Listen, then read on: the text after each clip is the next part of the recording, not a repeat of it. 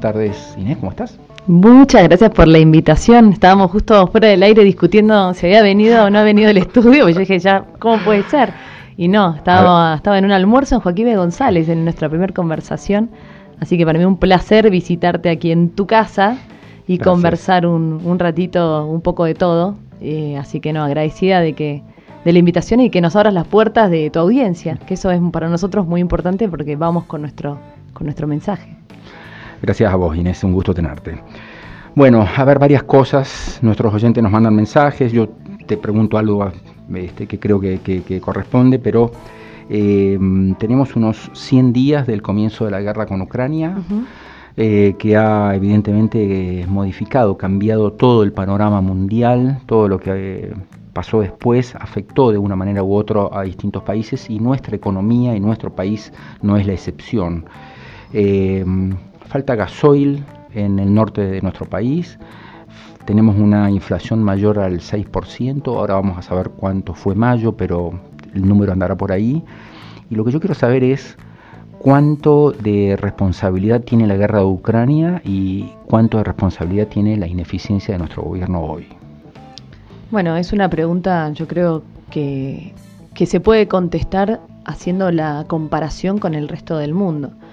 Una guerra como la de Ucrania y Rusia impacta en todos los países y sin embargo las consecuencias drásticas que estamos viendo en la economía local, en la economía nacional, no tienen nada que ver con lo que ocurre en otros países.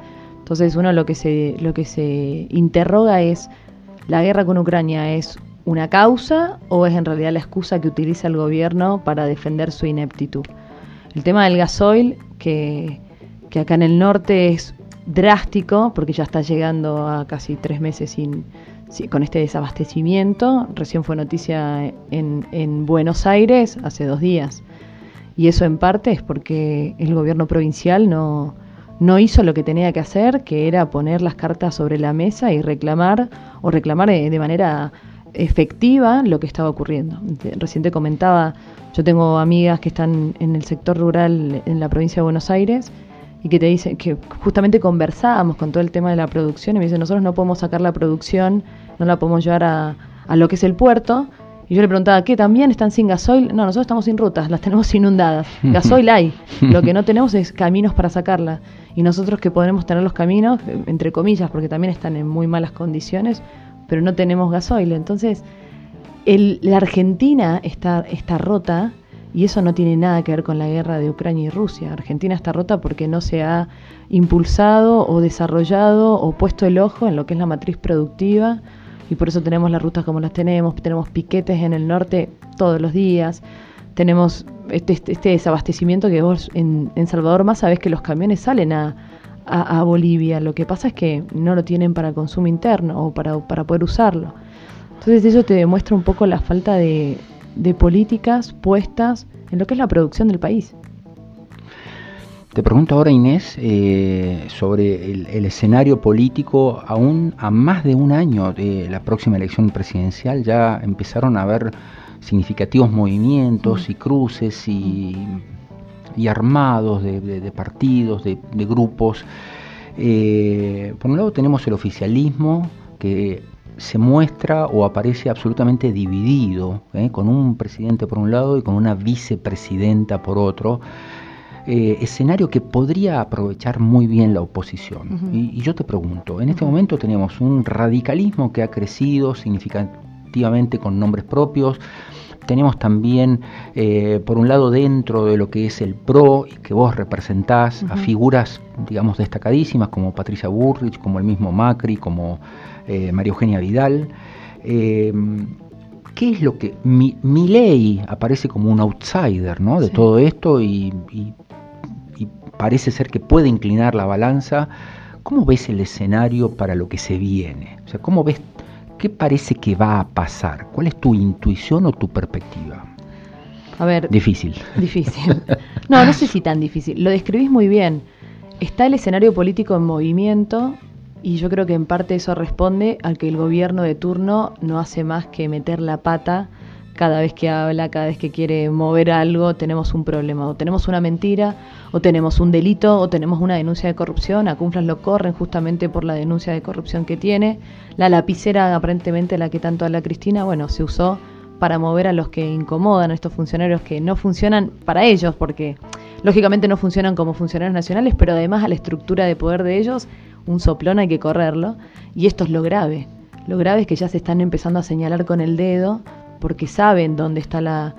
E, el nicho de corrupción lo tienen muy arraigado en su forma de gobernar y cuando las papas queman todo el mundo se quiere salvar y ahí es donde empiezan a señalarse y se empiezan a correr. Creo que esto de parte de un gobierno en una situación tan crítica como está viviendo el país, habiendo salido una pandemia que en parte tiene, tiene responsabilidad en un montón de cuestiones, pero también hubo falta de, de, o hubo negligencia en la manera de gobernar, en la manera de aplicar políticas públicas, Creo que eso hace que la oposición tenga la responsabilidad de acelerar un poco en lo que son los armados. Por eso vemos que desde el Juntos por el Cambio eh, hay un movimiento, hay un rum rum, hay ruido, hay, hay formas de... o hay, se empiezan a mover las estructuras en las provincias, porque primero no sabemos cómo va a terminar este gobierno. Todo indicaría que este gobierno está terminado y no sabemos si no se van a adelantar las elecciones. De hecho, se comenta algo así en, en lo que es la provincia de Buenos Aires. Entonces, ante esos, ante esos ruidos, la oposición tiene que estar preparada para poder asumir o para poder enfrentar este desafío. Creo que eso hace que hoy el país pareciera que estemos en una etapa preelectoral faltando tanto tiempo. En la provincia de Salta falta un poco menos porque se van a adelantar, pero lo que es nacional termina empujando a lo provincial. Ahora, esto creo que las figuras que vos mencionabas de, Juntos por el Cambio, tanto dentro del radicalismo como dentro del PRO, tienen que hacer un gran esfuerzo por construir sus espacios, por construir su identidad, siempre confluyendo en un frente común que es el Frente Opositor Juntos por el Cambio, que fue el que nació en el 2015. La figura de Milei nace como una reacción o como un resultado de una sociedad que ya está cansada de, que, de las peleas entre los políticos que no terminan resolviendo nada. Yo esto lo digo siempre que me lo preguntan. Yo celebro que haya aparecido una persona como Milei por, en la política porque vino a mover las estructuras que no se estaban moviendo. Y esto lo podemos comparar quizá con España, con la, con la aparición de Vox y con otros en otros países. Colombia, un ex guerrillero. Bueno. Boric, un chico de 30 años en Desde el otro lado, perfecto. Eso, eso está pasando también en, en Latinoamérica y creo que que es importante estas personas o estos dirigentes o personalidades que en el caso de Miley movió la estructura más joven, las que ya estaban desganadas o descreídas, y, te digo porque lo, porque lo vivo. Y fue lo que a mí me, llevó también a meterme. Yo, si bien participo en política hace mucho tiempo, el año pasado fue la primera vez que dije, ¿y si, me involucro? ¿Y si en vez de, de estar del otro lado aplaudiendo, o repartiendo, o fiscalizando, o armando, soy, soy la que levanta la voz y me animo a representar a alguien más. Y es todo un desafío personal, primero porque te expones, estás todo el tiempo sometido a las críticas, mi familia que me decía, ¿por qué? Si te vas bien en, lo que vos haces. Porque me parece que es el tiempo de valientes, es el tiempo de, de no quedarse callado cuando las cosas se están haciendo mal y cuando vemos que gente la pasa tan mal. Mm. Recién hablábamos fuera del aire el tema de esta chica Zaira de, la misión chaqueña que hoy está internada. Eso es una, es una persona sin voz, es una persona que no puede reclamar sus derechos, que está abandonada, que la única atención que puede llegar a tener es acompañarla a que termine su vida porque no se la atendió antes, porque el Estado llega tarde y a veces llega mal. Y son noticias que quizás no son prensables para los diarios, porque, porque se eligen otras noticias, pero así vivimos en Salta. Hace dos semanas fue noticia que una beba murió de tuberculosis, una enfermedad que ya no existe en el mundo, que tenemos antibióticos para combatir esas enfermedades. Entonces, ¿cuál es el país que queremos construir? ¿Dónde estamos parados? Los problemas de Salta no son los mismos que los problemas que tiene la capital federal o que tiene la provincia de Buenos Aires. Y a veces vemos que la agenda de, la provincia de Buenos Aires se derrama acá y no tiene nada que hacer, no, tiene nada que ver porque la calidad de vida acá inferior a la que tenemos allá. Entonces, ahí es donde yo celebro que se muevan estas estructuras, celebro que la gente joven se empiece a involucrar y, confío que esto se saca con todos participando y todos tirando del para el mismo lado. Porque si no, te quedas en la queja y la queja no sirve para nada. Son las 14 y 51 minutos en toda la República Argentina. Faltan 4 o 5 minutos para que cerremos nuestra edición de hoy. Y estamos al, aire en este momento, por si te enganchaste tarde con Radio Festa, con la señora, la doctora. señorita por ahora. Señorita. señorita Al paso que voy, voy a seguir así. Bueno, la política consume mucho tiempo. Buen humor, buen humor y mucha pila, te lo, se lo puedo asegurar. Eh, ella es abogada y es un referente del PRO, estuvo a punto de ser diputada nacional, eh, hizo una campaña increíble en muy poquito tiempo y con muy pocos recursos y bueno, el año pasado hablamos por teléfono, ya te lo dije, y hoy quería conocerla, por eso la invitamos acá. Te pregunto puntualmente sobre la situación de nuestra provincia, Inés. por un lado, escuchamos noticias de, a ver, dos, dos puntos altos que puede tener la provincia, que son el turismo, por un lado, y por otro lado, lo que es la minería.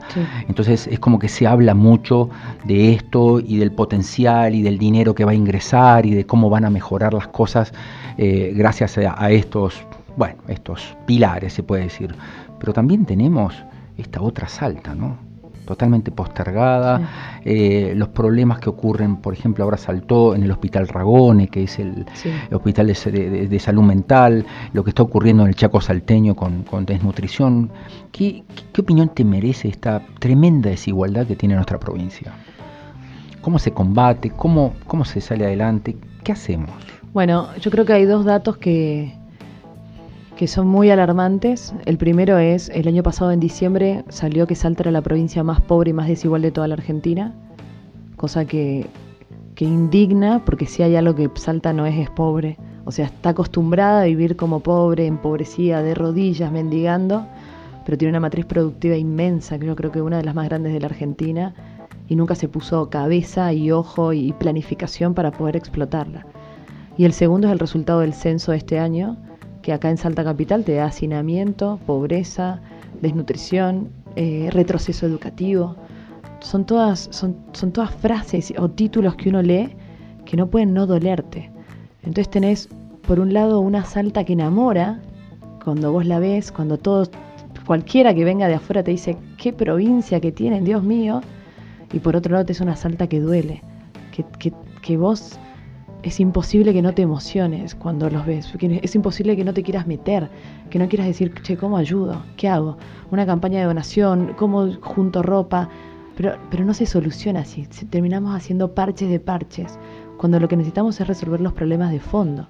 Creo que el turismo es algo espectacular y sin embargo está desaprovechado. Te, te pongo ejemplos solamente en la ciudad. No tenés señalización, no tenés, no rutas que estén eh, que te dirijan hacia los lugares más turísticos. No tenés un mapa de la ciudad, no tenés una flota de taxis o de remises identificables para una persona que viene de afuera. Todas esas cosas que hacen incómoda al turista, al final se la terminan arreglando, pero no terminas explotando como debe ser. Y después tenés el otro lado, que, quizás está ya más relegado al norte, que es las rutas destruidas, no hay educación, no hay salud, no hay seguridad, no hay infraestructura de servicios básicos. Tenés las comunidades, cuando te dicen el Estado presente, yo lo invito a cualquiera que esté escuchando hoy que vaya a cualquiera de las comunidades del norte. Si hay algo que no está presente es el Estado. Están totalmente olvidados. Los chicos ni siquiera... Hay, de hecho, nos los contaba una maestra que es bilingüe. Los chicos hasta tercer grado no hablan, no hablan castellano. ¿Cuál es la educación que le estamos dando a los chicos que no saben comunicarse? Porque no habla, porque su lengua es, es, wichi, entonces, o wichi, entonces como que, ¿cómo los podemos, hablamos de la inclusión, ¿cómo podemos incluir a una persona que no puede hablar el, que no puede hablar el idioma que le están enseñando? Eso para mí, y, y, te cuento que desde la Fundación Pensar, que es la fundación que tenemos en el partido, en el PRO, estamos armando planes de gobierno que hagan un análisis, una estadística, un estado de situación donde estamos y empezar a, proponer proyectos y planificación y, medidas a mediano y largo plazo. Pero también, ¿sabes qué pasa? Estamos hartos del cortoplacismo, de poner parches para ahora y que después, bueno, el que venga le tocará solucionarlo. El argentino está cansado. Necesitamos que se planifique en serio y que se tomen los riesgos que se tienen que tomar por decir las cosas que no se dijeron durante mucho tiempo. Y creo que ahí la juventud es la más reaccionaria. Es la que pide, por favor, déjense de, de tonterías, pónganse a laburar y saquemos esto adelante, porque no se puede más. la gente se está yendo del país, los jóvenes están yendo del país. Entonces, ¿cuál es el mensaje que nosotros queremos dar?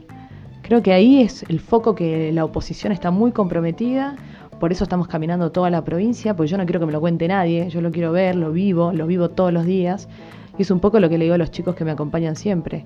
Cuando nosotros hagamos algo que le cambie la vida a la gente, ese cambio va a tener nombre y apellido, va a tener cara.